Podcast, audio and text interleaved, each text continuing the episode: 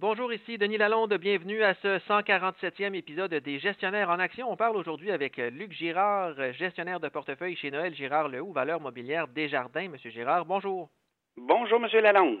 On fait aujourd'hui le bilan des résultats des six grandes banques canadiennes pour le quatrième trimestre de leur exercice 2022.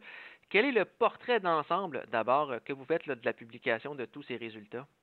Bien, écoutez, voici ce que les analystes anticipaient avant le dévoilement des résultats des banques canadiennes qui a commencé cette semaine. On anticipait que les banques canadiennes allaient inscrire un deuxième trimestre de baisse des résultats à cause de l'assombrissement des perspectives économiques.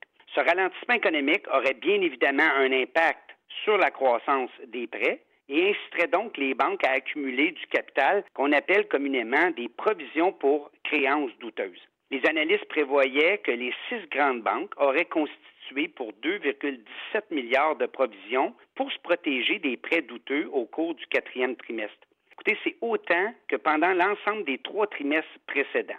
On le sait, les fortes augmentations du taux directeur accroissent les probabilités d'une récession et l'augmentation des prêts douteux. Donc, à la lecture des différentes publications de résultats, les analystes avaient vu juste.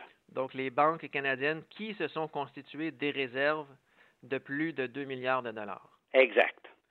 On a beaucoup parlé aussi cette semaine de la transaction entre la Banque royale et HSBC Canada, donc la Banque royale qui va acheter les activités canadiennes de la banque HSBC pour un montant de 13,5 milliards de dollars canadiens.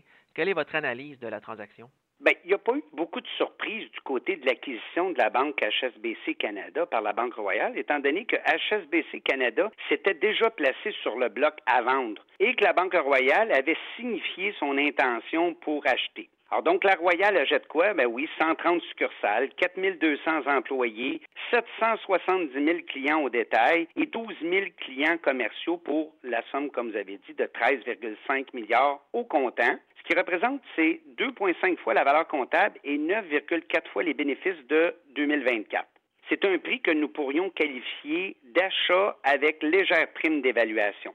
Cette transaction fait beaucoup de sens au niveau financier et stratégique, elle qui va bénéficier d'économies d'échelle totalisant 740 millions qui vont ajouter même 6% de bénéfices en 2024. Donc les synergies vont se faire sentir aussi au niveau des revenus, compte tenu que seulement 8% des clients chez HSBC possèdent l'entièreté des produits et que ce chiffre se situe à 19% pour la Royale. Donc, c'est une belle opportunité pour des ventes croisées et la transaction devrait se conclure vers la fin de 2023.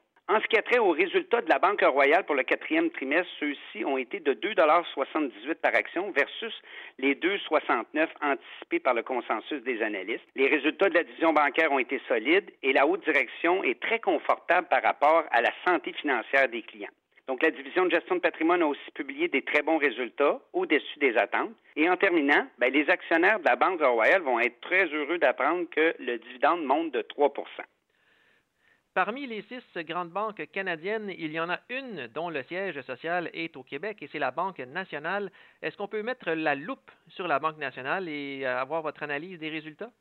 Ben oui, ben oui. Écoutez, en ce qui a trait aux résultats de la Banque nationale pour le quatrième trimestre, ceux-ci ont été de 2 et 8, donc 2 dollars et 8 sous par action versus 2,22 qui est anticipé par le consensus des analystes. Les résultats de la division bancaire et de la gestion de patrimoine ont battu les anticipations, mais on a été beaucoup plus faible au niveau de l'international et des marchés des capitaux. L'augmentation des provisions pour mauvaises créances ont aussi eu un effet négatif sur les résultats, mais malgré tout, le dividende va être haussé de 5 et il y a trois grandes banques canadiennes sur six qui ont dévoilé leurs résultats financiers trimestriels euh, le 1er décembre. Des trois, donc la CIBC, la Banque de Montréal et la Banque TD, c'est cette dernière qui s'en est le mieux tirée. Euh, oui, assurément. La Banque TD a publié un bénéfice net par action de 2,18 versus un consensus à 2,6 toutes les divisions ont bien paru, à l'exception de la gestion de patrimoine qui n'a pas rencontré les attentes. Suite aux très bons résultats, la direction a décidé d'augmenter le dividende de 8% la deuxième qui a le mieux performé, c'est la Banque de Montréal, avec un bénéfice net de 3,4 par action versus 3,7 qui était attendu. Les activités bancaires américaines ont battu les expectatives, tandis que les activités bancaires canadiennes ont légèrement manqué la cible. Les divisions de gestion de patrimoine et de marché des capitaux ont pour leur part manqué les anticipations par une grande marge. Donc la Banque de Montréal a aussi suivi le groupe.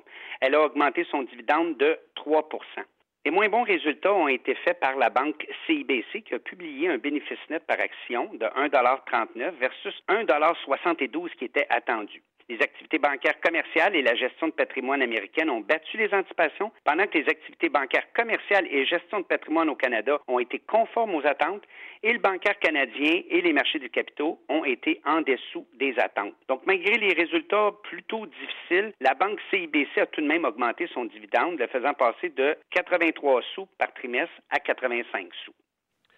Et on dit souvent que le secteur bancaire en est un qui est précurseur, c'est-à-dire qu'il devance les mouvements économiques avec les titres bancaires qui ont bien fait récemment. Est-ce qu'on peut dire ou prédire que l'économie canadienne pointe ou pas vers une récession? Écoutez, on le sait tous, le marché boursier, c'est un marché d'anticipation. Il se projette toujours dans l'avenir. Le marché boursier a déjà des vues sur la récession de 2023 et aussi sur sa reprise économique. Plusieurs économistes anticipent même une légère récession qui pourrait nous propulser vers un nouveau cycle économique aussi dès la deuxième moitié de 2023. Donc, le secteur des financières est certainement un secteur de choix pour profiter du prochain cycle haussier. Le marché a déjà anticipé un peu cette nouvelle-là en faisant bondir les titres financiers de près de 14% depuis le cru du mois d'octobre dernier. Plus les nouvelles seront positives sur l'éventuelle fin de récession et plus le secteur sera prisé. Parce que pour le moment aussi, si on prend les données sur le PIB canadien, si on prend les données du troisième trimestre, elles ont été supérieures aux prévisions. Donc pour le moment, selon les chiffres qui ont été publiés par Statistique Canada, l'économie canadienne ne se dirige pas vers une récession. Vous avez raison, mais par contre, je m'en irais avec euh, le dernier texte des économistes de Desjardins qui disait que la croissance du PIB réel au troisième trimestre a peut-être dépassé les prévisions de la Banque du Canada et le consensus, mais le diable est dans les détails. Alors, on doit vraiment se retourner vers le dernier trimestre d'année pour être en mesure de dire effectivement si la récession est près ou loin. Merci beaucoup, M. Girard. Merci, M. Lalonde.